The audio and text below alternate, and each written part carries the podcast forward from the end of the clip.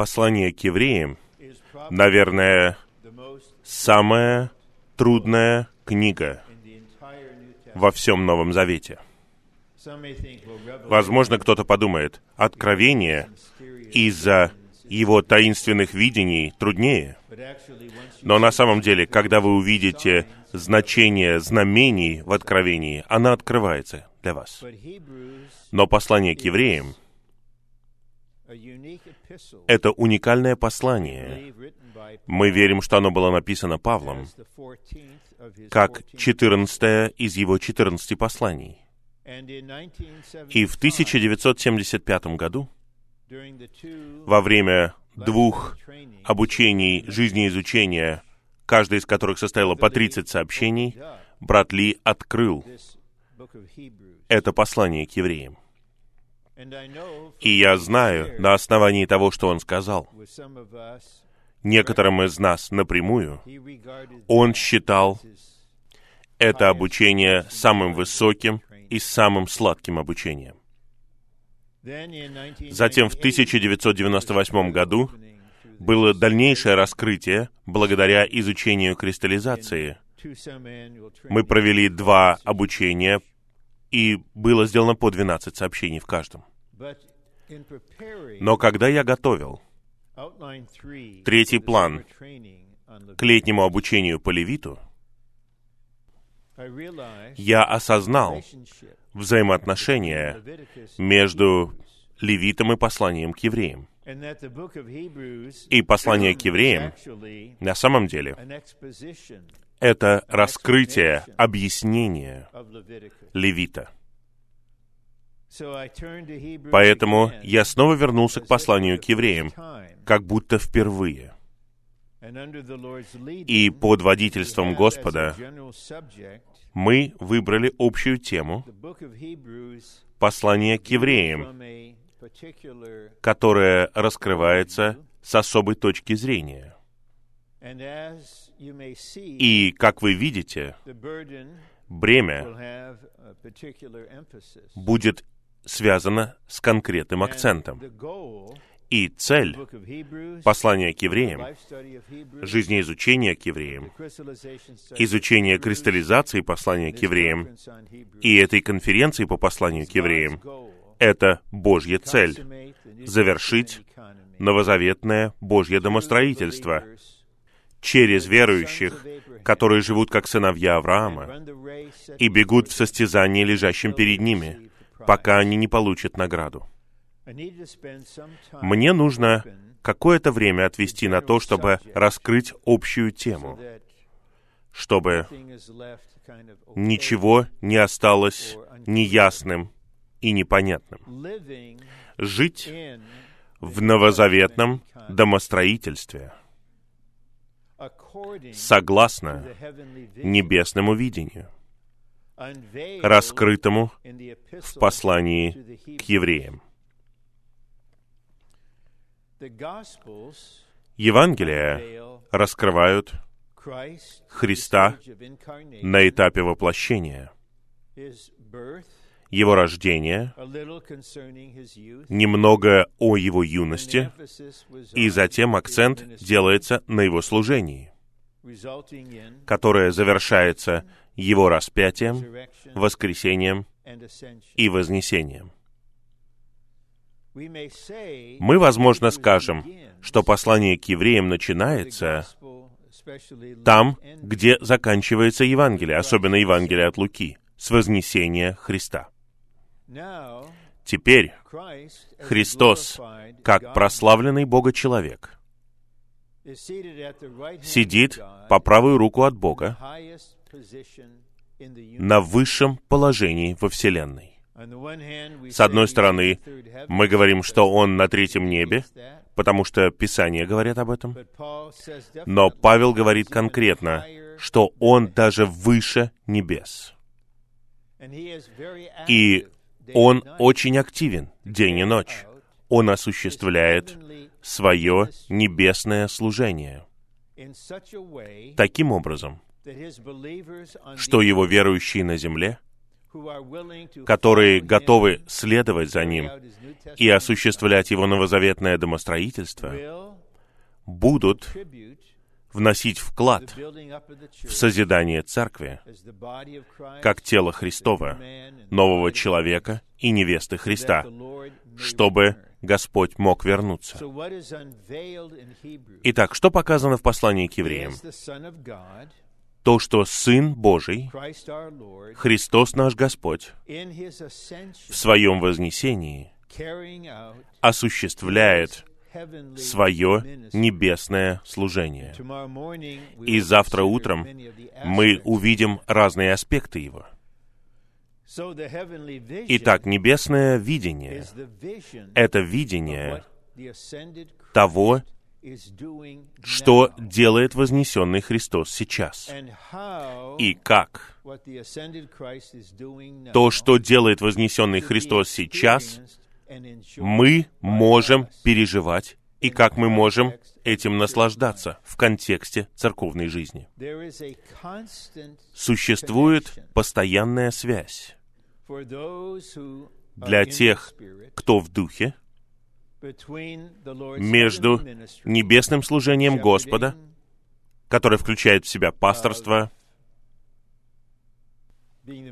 посредничество Нового Завета, ходатайство за нас, служение и преподнесение небесного снабжения нам, существует связь между тем, что Господь активно делает сейчас, и нашей жизнью, нашей человеческой жизнью, нашей христианской жизнью и церковной жизнью, в особой ситуации, в которой мы находимся сейчас. Господь знает, где мы находимся и как мы живем постоянно. И мы знаем на основании Евреям главы 7 стихов 25 и 26, что Он священник вовек, и Он всегда жив, чтобы ходатайствовать за нас, чтобы мы были спасены в высшей степени. Поэтому, когда Он наблюдает за вами и видит, что вы проходите через разные ситуации, или вам что-то нужно, Он молится, Он служит, Он управляет, Он снабжает, Он пасет. Но что Он делает? Он должен достичь нашего духа, и Он достигает нас при помощи божественной передачи. от престола на небесах в наш дух. И мы увидим, мне кажется, в третьем сообщении, что мы со своей стороны должны соприкасаться с небесами, осознавая, что когда мы в духе, мы соединены с небесным Христом. Итак, видение, раскрытое в послании к евреям, это видение вознесенного Христа в Его небесном служении. И видение дано особо страдающим верующим на земле чтобы они получали благодать, чтобы они оставались в состязании, чтобы они не возвращались к тому, к чему они были приведены. Затем мы подходим к первой строчке, которая требует большого объяснения. Жить в новозаветном домостроительстве — я понимаю, что слово «домостроительство», наверное, незнакомое некоторым сидящим здесь. Незнакомо в том смысле, как оно используется в Новом Завете и как мы его используем в служении. Я не хочу оставить вас во тьме, чтобы вы не понимали, о чем мы говорим, потому что мы используем язык, который вам не знаком.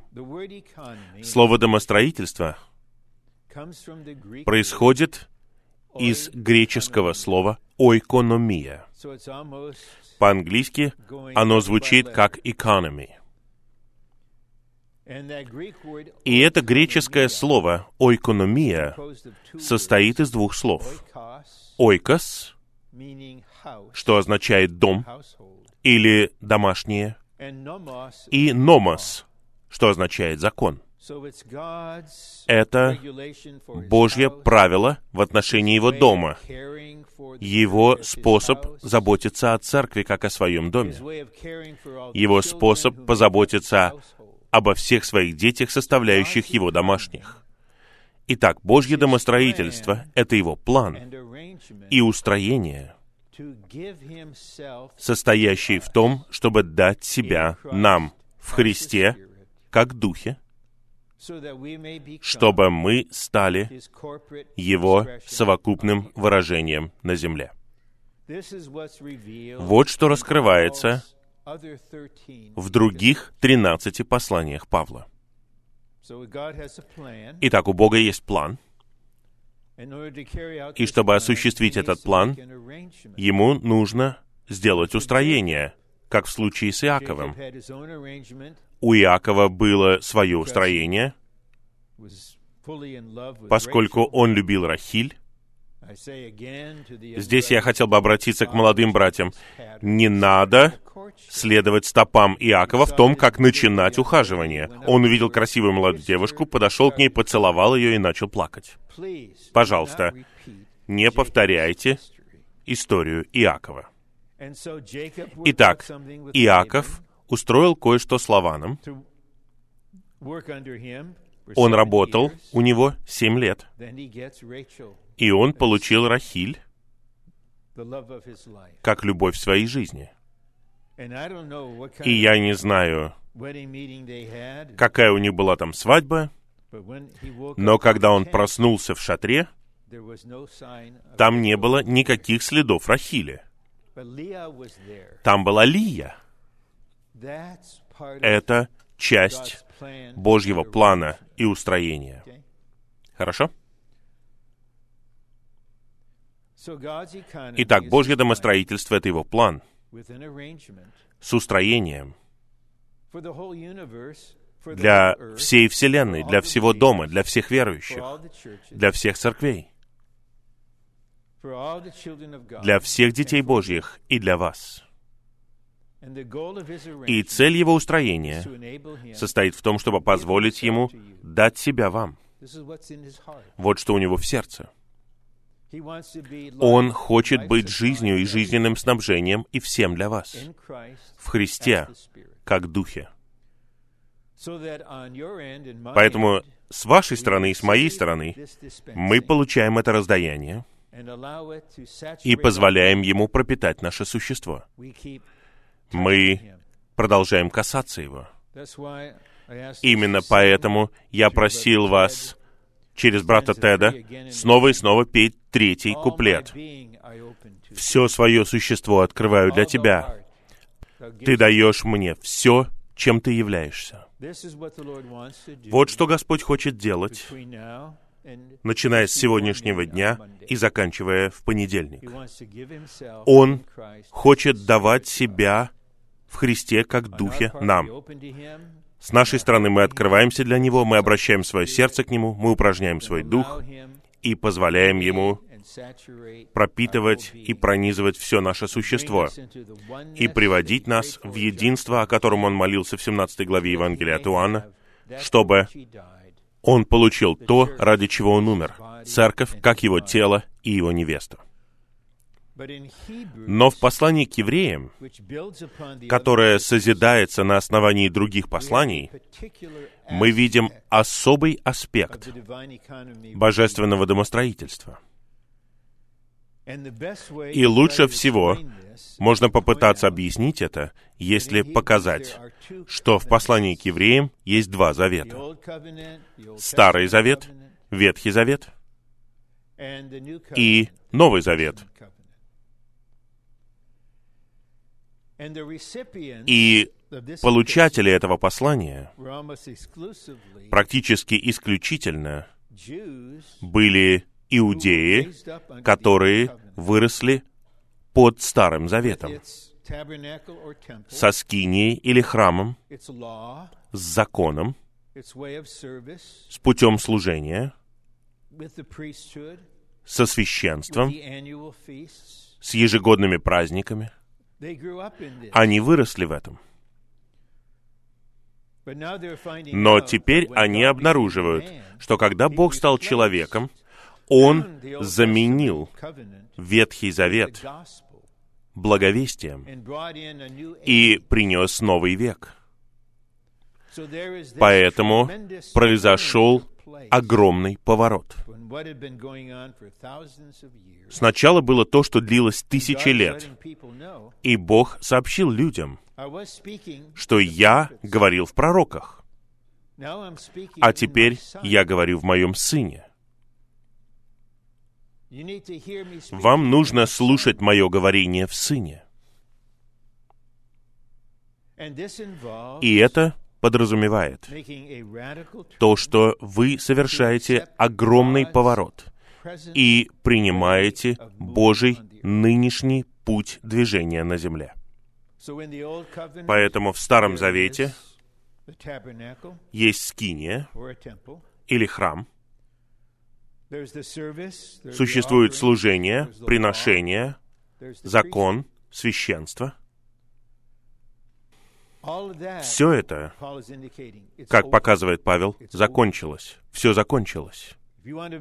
Если вы хотите быть едиными с Богом и следовать за Ним сейчас, вы должны выйти из этого. Потому что Господь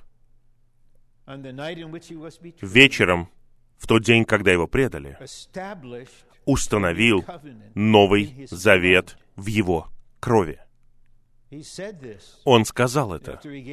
После того, как он раздал им хлеб, он сказал, «Это чаша, это Новый Завет, утверждаемый в моей крови». Итак, кровь козлов и тельцов, приношений, закончилась. Теперь все это заменено Христом как действительностью приношений, с Его сильной побеждающей кровью, благодаря которой Он утвердил Новый Завет. Когда Он умер, точно так же, как в случае с завещанием, оно вступает в действие только после того, как написавший завещание умирает. Господь умер, чтобы завещание стало заветом. И потом Он воскрес, чтобы стать посредником Нового Завета со всеми Его обещаниями для нас. Итак, теперь существует скиния и храм, но это церковь. Закон Моисея заменен законом Духа жизни в Христе Иисусе. Все приношения, животные жертвы, воля Божья состояла в том, чтобы заменить их единственной жертвой Христа раз и навсегда. Священство, символом которого является Аарон, было исполнено Христом, когда Он был распят. Но теперь в Его вознесении Он является другим священником, согласно чину Мелхиседека, прообразом чего является то, что записано в 14 главе Бытия. Мелхиседек пришел с хлебом и вином, чтобы дать еду тому, кто сражается за Божьи интересы. Итак, Божье домостроительство в послании к евреям — это Его Новый Завет. С законом жизни, с Христом как действительностью приношений, со священством и с церковью. И что происходило в Иерусалиме? Верующие подвергались жестокому гонению. Мы знаем из восьмой главы Деяний, что началось большое гонение против церкви. И мы знаем из собственного свидетельства Павла, что когда он был частью этого гонения, он снова и снова подавал свой голос за смертную казнь. Мы не знаем, сколько человек убили. Сначала Стефана убили, потом перешли к апостолам, убили Иакова. Поэтому, когда человек с иудейским прошлым уходит от всего Ветхого Завета и связанного с ним, и принимает Новый Завет, это подразумевало огромную цену. Поэтому Павел написал это послание, чтобы представить небесное видение, и чтобы они увидели, что такое божественная действительность сейчас, чтобы пасти их, служить им, чтобы они бежали в состязании. Но при этом Он предостерегает их. И предостережение таково. Если вы вернетесь к старому пути, это считается добровольным грехом, о котором говорится в 10 главе. Вы возвращаетесь, потому что вы подвергаетесь сильному давлению. Члены вашей семьи приходят к вам во время праздника Кущи и говорят, мы замечательно проводим время, а чем ты занимаешься? Ты в домах собираешься, ты слушаешь эту ерунду. Они подвергались давлению. Возможно, от них отрекались. Ты больше не мой сын. Я вычеркиваю тебя из своего завещания. Поэтому, с одной стороны, Павел представляет славное видение небесного Христа, того, чем Он занимается сейчас, как Он живет в нас, как Он заботится о нас. Но цель состоит в том, чтобы представить Авраама как образец. Мы его дети, мы должны жить в шатрах, мы странники и пришельцы на земле. Сам Павел был первым, и последовал за Господом, отложив все свое прошлое. И мы знаем, что он сделал это, будучи верным до смерти. И в то же самое время он был верен в том, чтобы сказать слово праведности. Вы все спасены. Мы коснемся этого попозже. Все вы в Иерусалиме, вы все верующие, вы спасены, вы имеете вечную жизнь, вы будете в вечном городе. Но теперь вопрос в том, будете ли вы царствовать с Христом тысячу лет, когда Он вернется? Это награда. Существует награда, которую устроил Отец и награда соответствует видению. И она придает энергии человеку заплатить любую цену, как Моисей, который показан здесь в качестве примера. Чрезвычайно способный человек, редкий в человеческой истории. В итоге он решает, что я не египтянин, я еврей я оставлю все в Египте. Я не буду предаваться временным наслаждениям грехом. Я вижу невидимого. Он оставил все позади. И он попытался быть освободителем, и в итоге он совершил убийство, поэтому ему нужно было обучение. 80 семестров на полновременном обучении в пустыне. И когда ему было 80 лет, он только вышел служить. Здесь я хотел бы представить вам слово, которое, как я считаю, описывает дух, скрывающийся в бремени этих сообщений.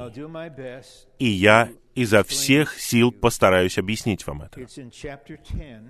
Мы видим это в 10 главе, в стихах 35, нет, 10 глава, где я? Okay.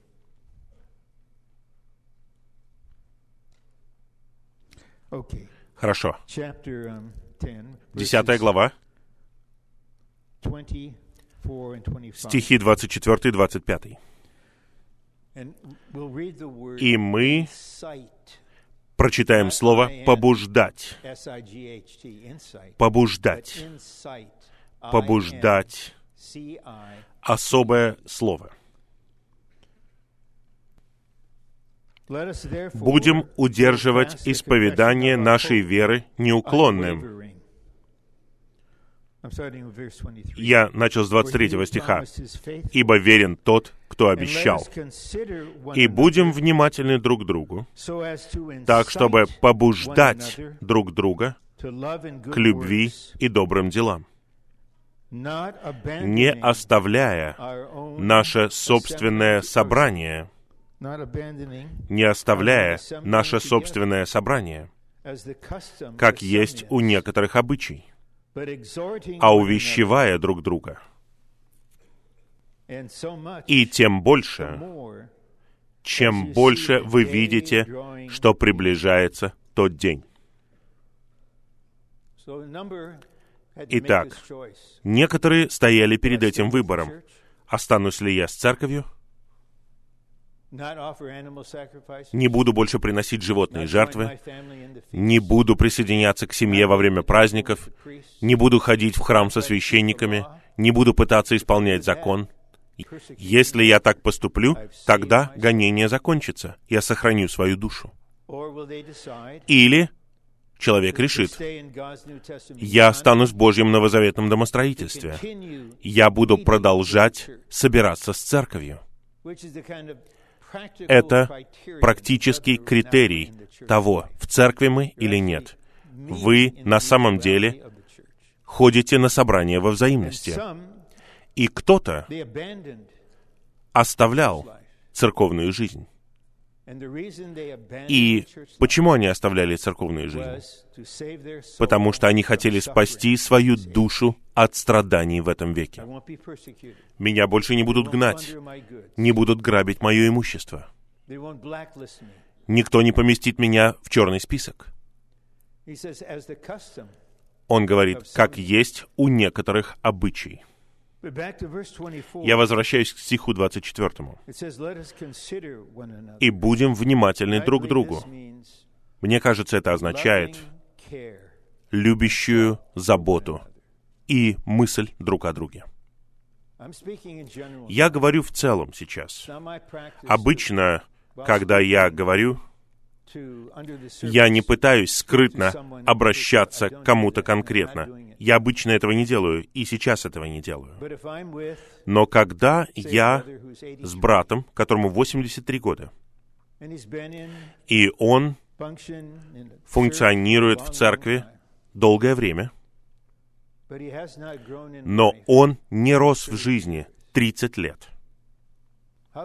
Как я могу не проявлять любящую заботу о нем? Его конец может наступить в любое мгновение. Конечно, это может произойти с каждым из нас, но ему 83. Даже если он проживет еще 15 лет, что это значит? Время пролетит очень быстро. Разве у меня не может быть искренней озабоченности о моем брате, который был в церковной жизни 55 лет, и он перестал расти? Я не могу думать только о своем собственном росте.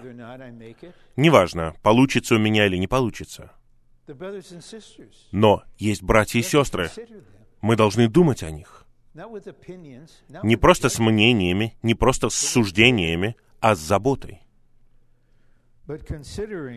Но внимательны друг к другу.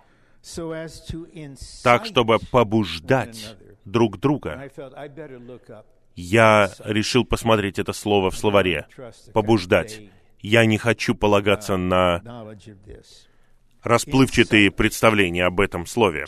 Побуждать значит заставлять двигаться. И это делается во взаимности. Вы побуждаете друг друга. Этот брат, о котором я привел гипотетический пример, должен испытывать побуждение. У тебя все стало привычным, все старое, все черствое. Служение должно быть верным и говорить об этом в принципе. Поэтому побуждать значит заставлять действовать, возбуждать. Не значит приводить в восторг, но возбуждать, воодушевлять. Я должен был уже посмотреть вот это слово. Это означает побуждать кого-то двигаться вперед. Значит, призывать. Итак, Павел говорит, что вы должны собираться вместе во взаимности и заботиться друг о друге, быть внимательными друг к другу, чтобы побуждать друг друга к любви и добрым делам. Вот таким должно быть домашнее собрание. Таким должно быть групповое собрание. Там нет руководителей. Никто не является центром. Мы просто во взаимности. Мы любим Господа, мы любим друг друга, и мы любим других, и мы хотим, чтобы они были спасены. И мы побуждаем друг друга. И мы выходим из этого собрания, и внутренне мы испытываем побуждение, стремление. Возможно, в этот день у вас было ощущение, я больше не могу так жить, я больше не могу этого вынести. Но после этого времени во взаимности вы получили побуждение, вы получили мотивацию стремиться вперед, двигаться дальше. Но Павел вставляет кое-что здесь, как дальнейшее побуждение, увещевая друг друга, не судя друг друга, а увещевая друг друга. И тем больше, чем больше вы видите, что приближается тот день. Я хочу спросить вас в нежности. Видите ли вы внутренне, есть ли у вас ощущение того, что день приближается? Это день Господнего прихода. Я понимаю. И я думаю, что я в какой-то степени догадываюсь, о чем думают молодые люди, подростки, те, кому за 20, когда они слышат, когда братья, которые намного старше их, говорят, что у них есть стремление о том, чтобы Господь вернулся. У них есть ощущение, что приближается тот день. Ну, смотрите на него. Он пожилой, он прожил человеческую жизнь, он женился, он стал отцом, он стал дедушкой, а я еще не жил. Я хочу, чтобы Господь вернулся, когда мне будет 88. Но кто-то будет молодым, когда Господь вернется. Но кто-то будет двадцатилетним, кто-то будет подростком. Но меня это беспокоит когда я вижу, что святые живут так, как будто этот век никогда не закончится. Господь никогда не придет. И определенно мы видим, что день приближается, но это никак не влияет на их собрание. Они думают о домашнем собрании более низко. Они думают о том, что там хорошая пища, и мы наслаждаемся пением. Давайте не будем касаться там серьезных вещей. Что это? Итак, жить в новозаветном домостроительстве. Я хочу прочитать еще один отрывок, а потом мы перейдем к плану. И я закончу его примерно в 9.08 или в 9.10 жить в этом. Слово «жить» — это сумма всего, чем мы являемся в своей человеческой жизни. И, подобно многим из вас, я был в разных местах. Я имею в виду разных состояниях. Я не имею в виду физических, географических местах. И я был на разных этапах. Со мной происходили разные вещи. Внешне, физически, человечески, мы все в разных ситуациях. Внутренне, живем ли мы в божественном домостроительстве? Вот что беспокоит вознесенного Христа в Его небесном служении. Будет ли кто-либо на юго-востоке США жить в божественном домостроительстве, согласно небесному видению? И вот мы видим один аспект нашего жития в божественном домостроительстве. Он показан в послании к евреям в 13 главе, стихах 20 и 21. «А Бог мира, тот, кто возвел из мертвых нашего Господа Иисуса, великого пастыря овец, в крови вечного завета, пусть усовершенствует вас во всяком добром деле для исполнения Его воли, делая в нас благоугодное в Его глазах через Иисуса Христа. Ему слава во веки веков. Аминь. До этого момента Павел говорил только о том, что происходило в небесном служении Христа. Но здесь он говорит, что Бог мира, тот, кто возвел из мертвых нашего Господа Иисуса. Какое прекрасное выражение нашего Господа Иисуса, великого пастыря овец. Это его основное служение сейчас — пасти нас, пасти овец. На основании крови Вечного Завета — Итак, чем занимается Бог? Он совершенствует вас во всяком добром деле для исполнения Его воли. А в чем Его воля? Его воля здесь. Это осуществление Его вечной воли, согласно новозаветному домостроительству, показанному в послании к евреям. И в главе 10, стихах 35 и 36, мы читаем следующее. «Итак, не отбрасывайте вашу смелость, у которой есть великая награда, ибо вам нужно терпение, чтобы вы, исполнив волю Божью, обрели обещанное. Когда мы исполняем волю Бога, в контексте послания к евреям, мы живем христианской жизнью и церковной жизнью согласно божественному откровению для осуществления Божьего домостроительства, созидания церкви. И мы вернемся к этому в другом сообщении. Обещание — это награда Царства. Только те, кто исполняет волю Бога, войдут в Царство Небес в течение тысячи лет. Господь ясно сказал это в седьмой главе Евангелия от Матфея. Но здесь мы видим Бога в Христе, который действует внутри нас, чтобы усовершенствовать нас для исполнения Его воли.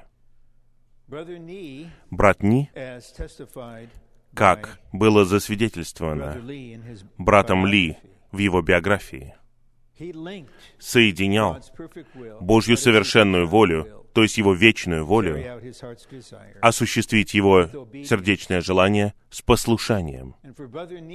И когда брат Ни осуществлял что-либо помимо совершенной воли Бога, то есть он делал то, что Бог допускает, значит не слушаться.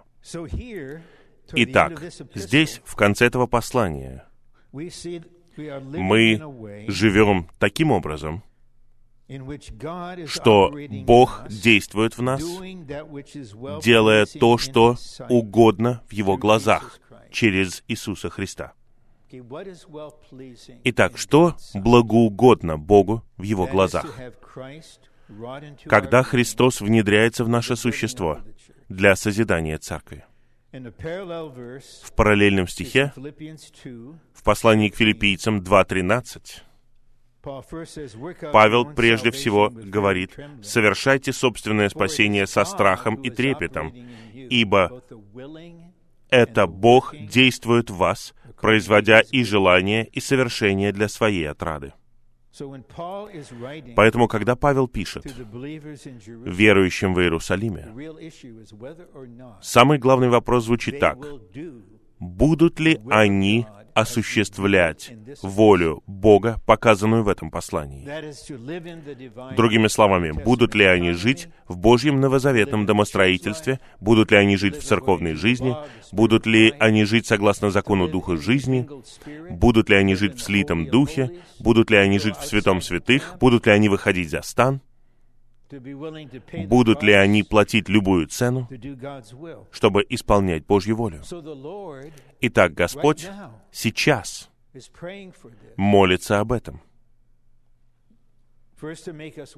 Прежде всего, чтобы произвести в нас желание. Иногда он понимает, что мы не желаем, и это не шокирует его, поэтому он производит в нас желание. А когда у нас появляется небольшое желание, тогда он совершает все это. А теперь мы переходим к плану. Бог говорит в Сыне тем, кто переходит через реку. И этот термин «переходит через реку» получит объяснение через несколько минут. Первое. В Ветхом Завете Бог говорил в пророках, в людях, носимых Духом. В Новом Завете Бог говорит в Сыне, в личности Сына. Итак, Сын — это центр — и в Евангелиях Бог говорил в Сыне напрямую, а в Деяниях и в Посланиях Бог говорит в Сыне, который как Дух живет в нас. Но именно так Бог говорит. Сын — это сам Бог, Бог выраженный. Бог Отец скрыт. Бог Сын выражен. Никто никогда не видел Бога. Сын, как Слово Божье и говорение Бога, возвестил Его с полным выражением, объяснением и определением Его. Сын является центром, средоточием послания к евреям. Итак, Сын в котором Бог говорит, должен стать центром и средоточием нашей жизни. Затем сразу же мы переходим к тому, что значит переходить через реку. Послание к евреям — это послание к тем, кто переходит через реку. Итак, на каком основании мы используем это выражение «переходит через реку»? Корень слова «еврей» означает перейти. Он может означать конкретно переход через реку, то есть переход с одного берега реки на другой. Еврей — это тот, кто переходит через реку, переходит с одной стороны реки на другую. Те, кто переходит через реку, это люди, отделенные от мира. Здесь я остановлюсь ненадолго. Итак, слово, которое звучит как еврей, имеет значение «перейти». И в следующем разделе мы узнаем, что Авраам был первым евреем. Он был в земле полной идолослужения. Он сам не поклонялся истинному Богу. Он был идолопоклонником. Согласно Деяниям 7.2, Бог славы явился ему там, где он был, и сказал ему, «Ты должен выйти отсюда». И было несколько этапов его перехода. Он сначала совершил частичное путешествие, потом он закончил свое путешествие. Но он должен был перейти через реку Ефрат, чтобы выйти из одной сферы в другую. И поскольку ему нужно было перейти через реку, еврей — это тот, кто переходит через реку, чтобы выйти из одной сферы и перейти в другую. Итак, сейчас мы объективно видим, что это значит. Итак, еврей — это тот, кто переходит через реку. Он может сказать, «Однажды я был там, а теперь я здесь». Однажды я был в земле идолослужения, а теперь я в доброй земле Ханаана. Однажды я любил мир, а теперь я люблю Отца. Однажды я был в организованной религии, но я ушел оттуда, и теперь я в практическом выражении тела Христова. Однажды я был в своем «я», я был сосредоточен на себе, а теперь я в духе, и я сосредоточен на Христе. Однажды я был в старости, в церковной жизни. Однажды я был в формальности в церковной жизни. Однажды я был в черствости в своем чтении Библии, в своей молитве. Но была река, и мы объясним это. Я перешел через эту реку. И теперь я новее, свежее, я более жизненный, у меня больше энергии, чем когда мне было 25 лет. Я ушел из земли. Я ушел из территории старости, предсказуемости, формальности, обрядов, черствости, мертвости. Многие в поместных церквях живут на самом деле. Они все еще здесь, но они живут в старости, в черствости.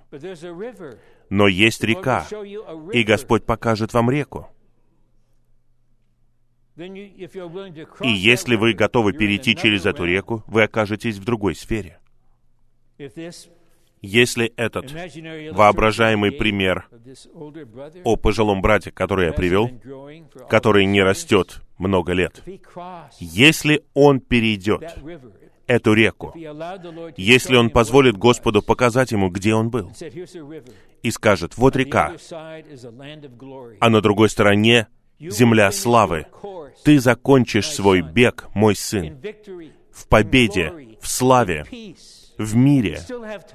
У тебя еще есть время. Я молюсь за тебя, я сражаюсь за тебя. Мое сердце открыто к тебе. Но я не могу перейти реку за тебя. Итак, мы увидим в Библии вода, река ли это или море это, обозначает смерть. Мы читали стихи в исходе «Отпусти мой народ, чтобы они служили мне». Что произошло, когда они вышли из Египта? Они подошли к воде. Это прообраз крещения. Им нужно было перейти через Красное море, чтобы совершить праздник в пустыне. Когда они должны были выйти из пустыни и перейти в добрую землю, была река Иордан. Они должны были переправиться через реку. Это обозначает в нашем переживании действительность нашего крещения. Это действительность крещения в смерть Христа. Мы едины с Ним в Его распятии и воскресении. Это применяется к нам. Если этот брат поступит так, я повторяю, это воображаемая иллюстрация. Он оставит 50 с лишним лет своей церковной жизни позади. Он все забудет. Это старая земля. Я не закончу свой бег в поражении, в старости, черствости. Я не закончу так. Я посвятил себя не для этого, когда мне было 23 года. Не об этом я думал, когда я пошел этим путем. У врага есть стратегия измотать меня, сделать меня черствым и старым, но теперь Господь пришел ко мне и показывает мне, я не хочу, чтобы ты закончил свой бег вот так. Перейди через реку. Все старое останется в реке. Как когда они перешли через реку Иордан, они положили 12 камней в реку. И они взяли 12 камней из реки и поместили их в добрую землю. А теперь давайте читать дальше, и мы получим больше света. Б. Авраам был первым евреем, первым, кто перешел через реку. Авраам вышел из Халдеи, перешел через реку и вошел в Ханаан, добрую землю благословения. То, что Авраам перешел через реку и вошел в новую землю, означает, что он вошел в возвышенное, новое человечество, которое Бог может использовать и сделать своим выражением. Он стал отцом многих народов. Но у него была одна отличительная черта. После того, как он перешел через реку, он понял кое-что. «Я здесь странник. Я пришелец. Я ожидаю города, зодчий и строитель которого Бог. Это ожидание во мне. Это моя настоящая страна. Поэтому я живу в шатре. И Господь Дух, возможно, спросит, я не знаю, как Он это сделает, но я, как ваш брат, тоже хочу спросить вас, мягко, не побеспокоив кого-либо из вас. Есть ли у вас ощущение в вашем внутреннем существе, что вы странник на земле, что вы пришелец, что вы находитесь в чужой стране? Можете ли вы сказать Господу, можете ли вы выйти к микрофону и сказать нам, «Я живу в шатре». Это не означает, что вы внешне переезжаете каждые два года. Это ваше осознание. Воля Бога состоит в том, чтобы обрести Новый Иерусалим. Божий вечный замысел состоит в том, чтобы обрести новую землю и новое небо с Новым Иерусалимом. Время предназначено для исполнения Божьего вечного замысла. Мое время на земле в том, чтобы внести вклад в это. Ранее, в июле, возлюбленный брат и соработник, наш дорогой брат Уолтер Артис закончил свой бег. Он перешел через реку, через которую никто из нас еще не переходил. Но я верю, что там, где он есть, в раю, он находится с ощущением, я закончил, я закончил свой бег.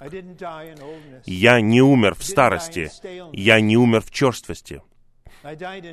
Я умер в новизне и свежести и воскресении.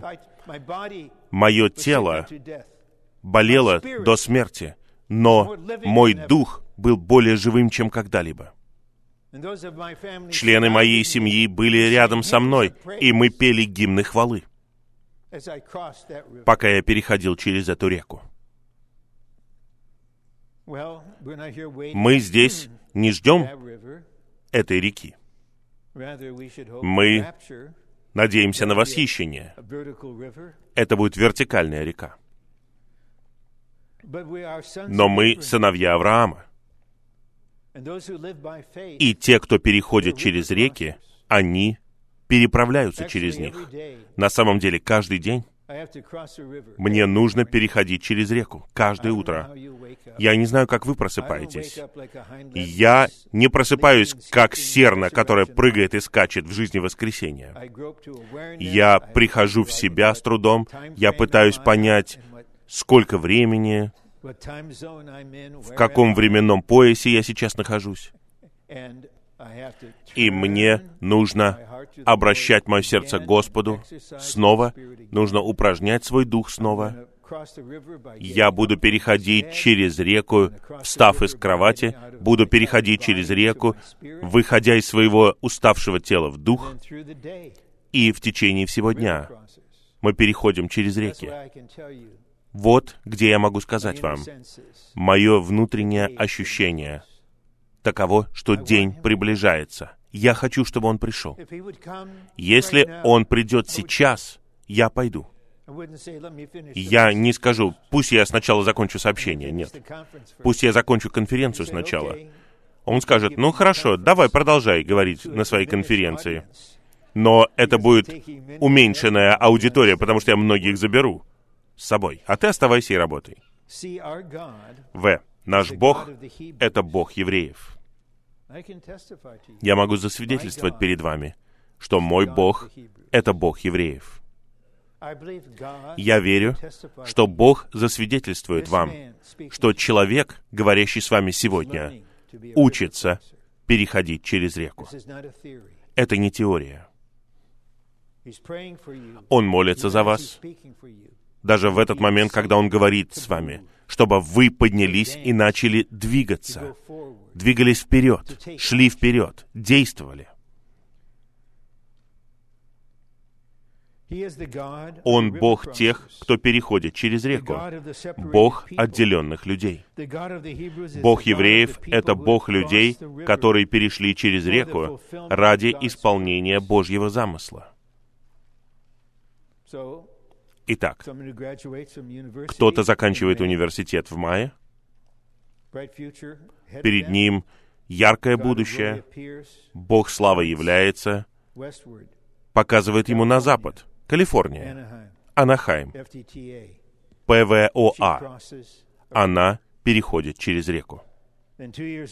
Через два года она заканчивает, она переходит еще одну реку. Одна река за другой. И это хранит вас жизненными и свежими.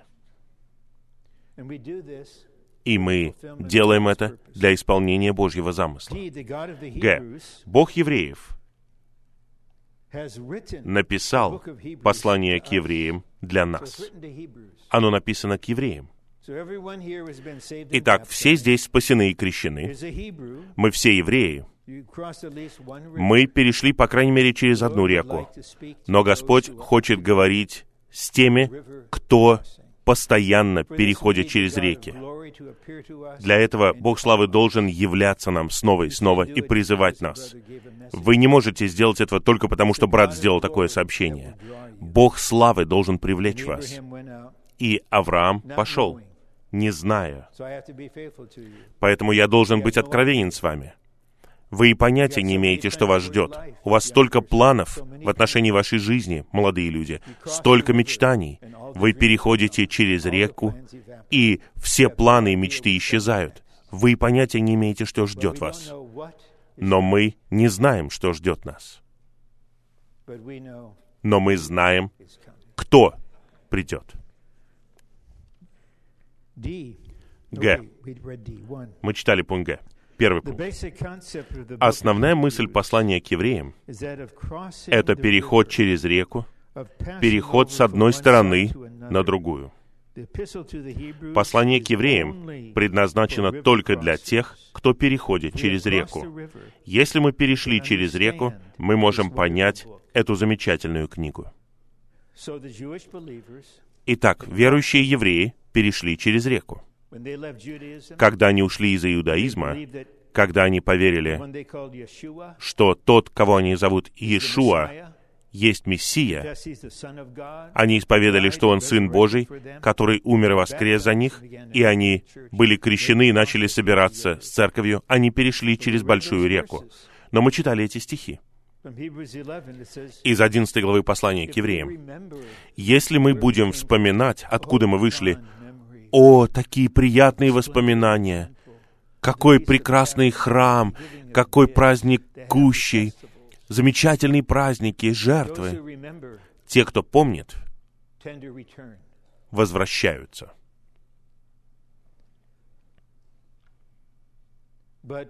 Но те, кто переходит через реку, не оглядывается назад.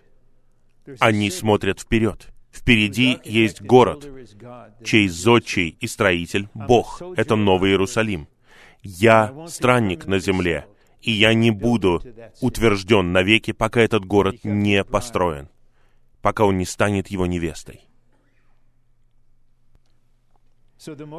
Итак, чем больше мы переходим через реки, тем больше Бог может говорить с нами в Сыне через послание к евреям. Три. Цель говорения Бога в послании к евреям состоит в том, чтобы все, кто верой соприкасается с Богом, были теми, кто переходит через реку. Итак, мы находимся в сфере веры. Это сфера дерева жизни. Поэтому Авраам пошел, не зная, куда он идет. Я помню, жалко, я не знал этого за 10 лет до этого. Я узнал об этом только когда мне было 27 лет. Я узнал о посвящении, о жертвеннике перед шатром собрания. И я совершил искреннее посвящение. И я понял, мое будущее исчезло. Я был нацелен на будущее всю свою жизнь до этого. Все было приготовлением для того, чтобы я начал жить, когда я закончу университет, когда я закончу богословское обучение, тогда жизнь начнется. И когда я подумал, что моя жизнь вот-вот начнется, вдруг она закончилась. И у меня не было будущего. Какое облегчение! Авраам вышел, не зная. Те, кто переходит через реку, не знают ничего. Они знают только то, что Бог славы явился им и сказал, «Я выведу тебя в место, которого ты не знаешь, и я исполню свой замысел через тебя. Ты должен уйти, ты должен перейти через реку и жить в шатре всю оставшуюся жизнь. Когда у тебя будет сын, он присоединится к тебе и будет жить с тобой в шатре. Когда родители в Господнем восстановлении живут в шатре, это очень и очень глубокое утешение, когда они видят, что их сыновья и дочери тоже живут в шатре. Но многие решают, забудьте об этом шатре. Я не буду жить так. И они становятся как Димас, который возлюбил нынешний век. Забудьте о грядущем веке. Забудьте о вечном замысле.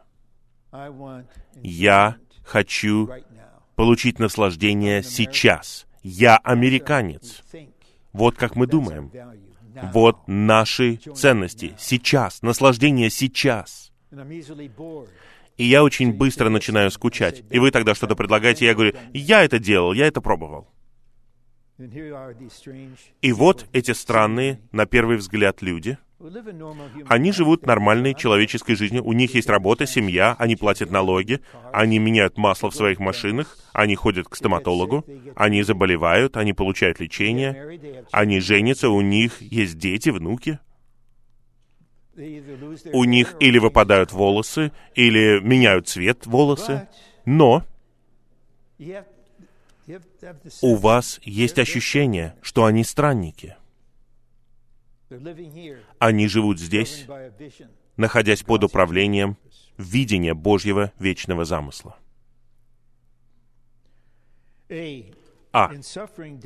Претерпев смерть, Господь Иисус перешел через реку и вошел в область Божьего выражения — область Божьей славы. Итак, в послании к евреям он назван предшественником. Он, как человек, перешел реку смерти и вошел за завесу. И теперь он хочет, чтобы мы все присоединились к нему. Он молится за нас. Первое. Смерть, через которую прошел Господь Иисус, была крещением.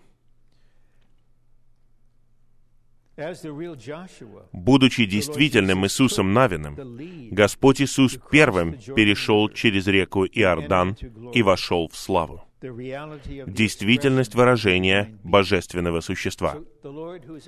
Итак, Господь, который в вас, Христос, который обитает в вас, как животворящий Дух, переходит через реки. Если вы едины с Ним, и ваше стремление в том, чтобы научиться жить вместе с Ним для Его выражения — тогда вы будете переходить через реки. Я знаю брата, который пришел в церковь в 1971 году, и он переехал в одну местность, и он никогда не переезжал в другое место. 47 лет. Он жил в том же самом доме много десятилетий, но я могу засвидетельствовать о нем, что он по-настоящему переходит через реки внутренне. И когда он столкнулся с неизлечимой болезнью, он заболел в ранние годы, и эта болезнь прогрессирует и ограничивает его. Он перешел через много других рек. И потом он просто мог сказать другим братьям, которые являются ведущими братьями вместе с ним, «Не волнуйтесь обо мне. Может быть, я здесь, а может быть, меня здесь нет. Я, может быть, сижу с вами, а может быть, рядом со своей женой». Он знает, что он на другом этапе. Он переходит через одну реку за другой. Это так трогательно, когда я вижу подобное. Это не то, что он нестабилен, нет. У нас есть ощущение, что мы путешествуем. Мы бежим в состязании, лежащем перед нами. Перед нами лежит цель. Я не буду утвержденным, укорененным и занятым. Брат Ли, к сожалению, говорил всем святым в Южной Калифорнии много лет назад об этом. О том, что они должны распространяться для интересов Господа. Он сказал, вы затронуты, но вы не трогаетесь с места. Внутренне вы затронуты, да, сообщение коснулось вас, но вы при этом не движетесь. Вы никуда не трогаетесь с места. Господь не может двигаться в вас. Это очень печальная ситуация. Три.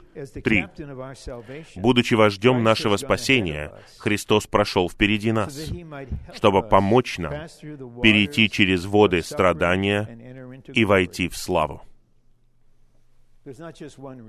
Это не просто одна река. Что касается меня, я ощутил потребность. Мне нужно было совершенствование лично. И я привез с собой много коротких сообщений из собрания сочинений по посланию к евреям, потому что они мне лично нужны. И брат Ли засвидетельствовал, что он за один день переходит через много рек. Каждый раз, когда он встает рано утром, он переходит через реку. Каждый раз, когда он встает после дневного сна, он переходит через реку. Всякий раз, когда он обращается к Духу, он переходит через реку. Это не то, что нужно делать сейчас. Если вы верный брат в Господнем восстановлении. Нет, так жил Христос.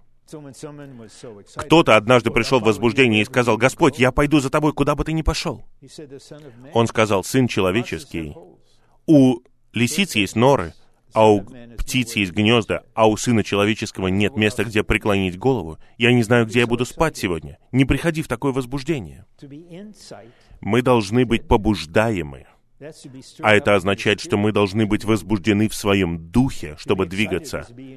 А когда вы просто в душе возбуждаетесь, приходите в восторг, Господь знает, что ты и двух дней за мной не проследуешь. Я не знаю, где я буду спать сегодня. Я не знаю, что я буду есть на завтрак. Я перехожу через реки. Я призываю тебя быть таким же человеком. Позволь мне Христу, который переправляется через реки, жить в тебе. Не пытайся изменить себя.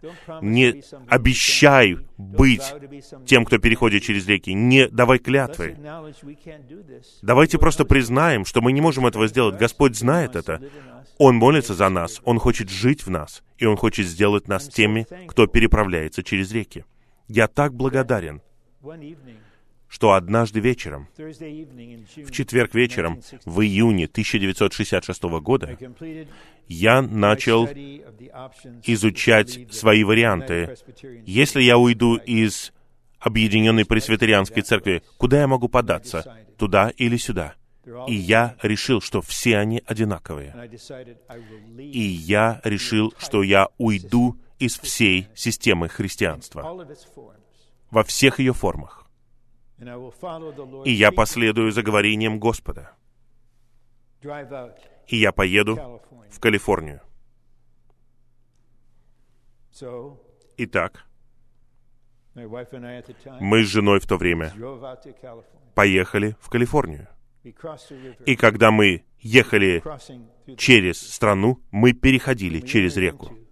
И мы вошли в церковную жизнь, в церкви в Сан-Франциско мы вошли в Господнее восстановление. И я никогда не оглядывался назад. Я не жалею ни о чем спустя 54 года. Какая милость! Он вызвал меня из этой системы. Какая милость, что Он сохранил меня здесь спустя 52 года. Господь, дай мне дальнейшую милость, пожалуйста, чтобы я был верен до конца. Я переходил бы реки до конца. Б. Мы скоро закончим, минут через пять.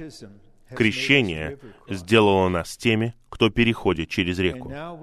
И сейчас мы являемся истинными, подлинными евреями, следующими за первопроходцем, предшественником Иисусом в славу. Вот наша цель — слава.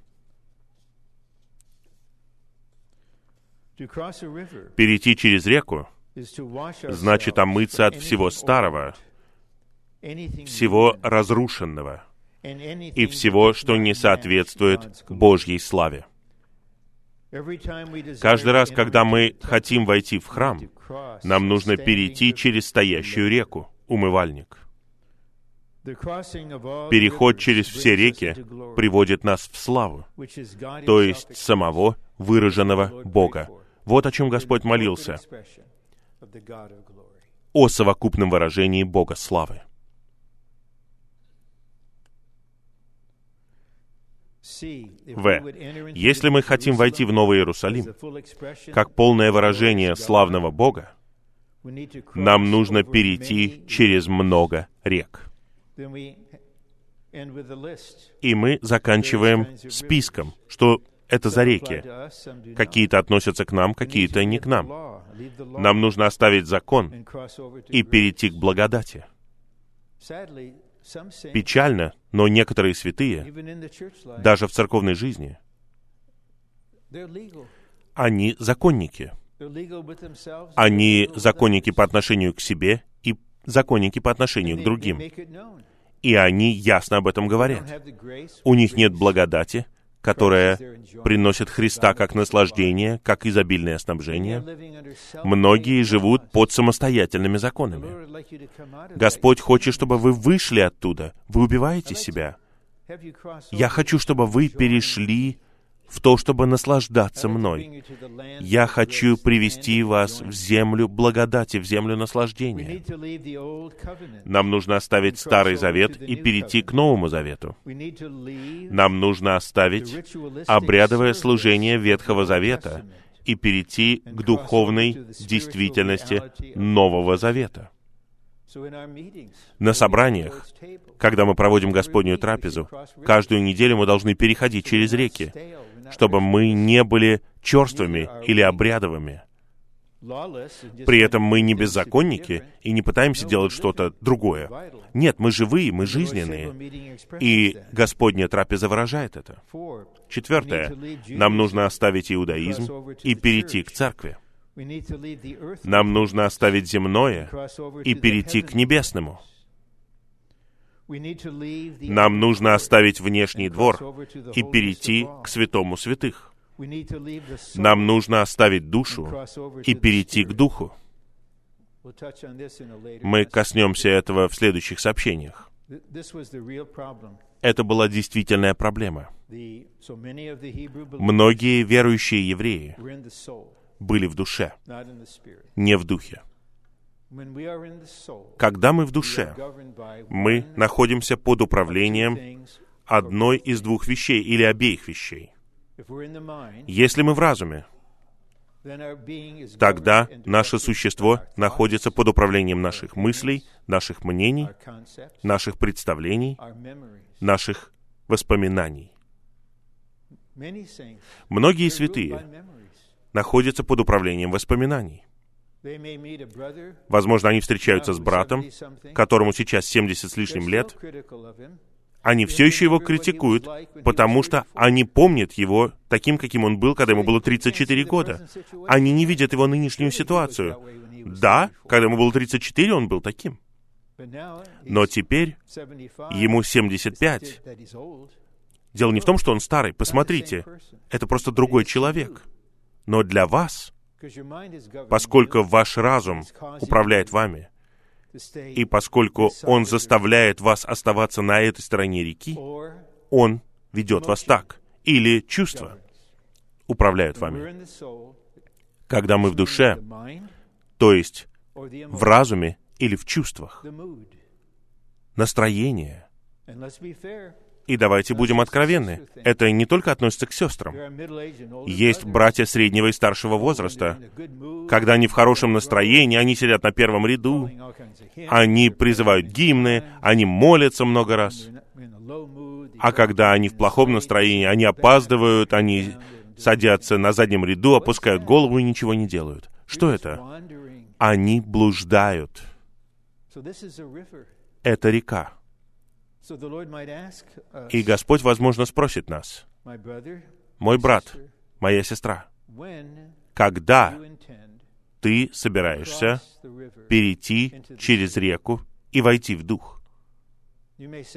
Возможно, вы скажете, «О, я это сделал уже». Он скажет, «Тело знает, что ты этого не сделал. Тело знает, когда ты говоришь, брат, ты в своем активном разуме. Поэтому мы не можем сказать «Аминь». Мы можем просто молчать. Или сестра, ты говоришь, что ты в духе. Мы не будем с тобой спорить, но тело знает. Ты в своих чувствах. Но мы не можем тебе ничего сказать, потому что ты или заплачешь, или разозлишься, или обидишься. Поэтому мы не касаемся тебя. Мы не касаемся тебя сегодня, и мы не касаемся тебя в следующем году, и мы не будем касаться тебя через 10 лет. Но и Бог не касается тебя. Ты можешь сказать, я перешла через реку, я ушла из организованного христианства. Да, это замечательно, это произошло 47 лет назад. Теперь ты здесь. А что можно сказать об этой реке? В четвертой главе Павел говорит, что дух и душа должны быть разделены. Вы должны держаться своего духа. Но быть в церковной жизни и жить в душе, это значит жить жизнью противоречия по сравнению с тем, чем мы являемся. Но Господь не отказывается от нас, Он молится за нас, Он служит нам, и Он призывает нас. Я верю, что Он призывает по крайней мере одного человека сейчас. Перейди через эту реку из своей души в свой дух. Восьмое. Нам нужно оставить начало истины и жизни и перейти к зрелости жизни в истине. Итак, я даю объяснение, но я не оправдываюсь, я не защищаюсь. У меня есть бремя в отношении этой конференции. Господь знает мое сердце. От меня требуется, как от раба, чтобы я говорил то, что Бог говорит в Сыне мне. И мне нужно быть верным и в любви передать это вам. Бремя, которое Господь вложил в меня — чтобы Господь побуждал нас, чтобы мы побуждали друг друга, не говоря друг другу какие-то крепкие слова, нет, а благодаря взаимному соприкосновению, чтобы мы возбуждали друг друга, воодушевляли друг друга, оживляли друг друга, снабжали друг друга. Мы увещеваем друг друга, мы все вместе движемся вперед, и мы делаем это тем более, чем больше мы видим, что приближается тот день. Я понимаю, сообщение продлилось дольше, чем я планировал. У нас где-то 10 или 12 минут осталось. Я думаю, нам все равно нужно помолиться с тем, кто сидит рядом с нами. Если вы не хотите или вам странно молиться так, просто посидите минуту, ничего страшного. Вам не нужно делать то, что вам не хочется делать. Но многие из нас хотят сказать что-то Господу. И потом где-то десять или братьев и сестер пусть выйдут к микрофону, и мы дадим где-то минуту на человеку. Пусть они скажут подтверждающее слово. Я прошу вас сказать подтверждающее слово. Должно быть эхо, чтобы завершить это сообщение. Давайте помолимся, и потом 10 или 12 человек чем-то поделятся.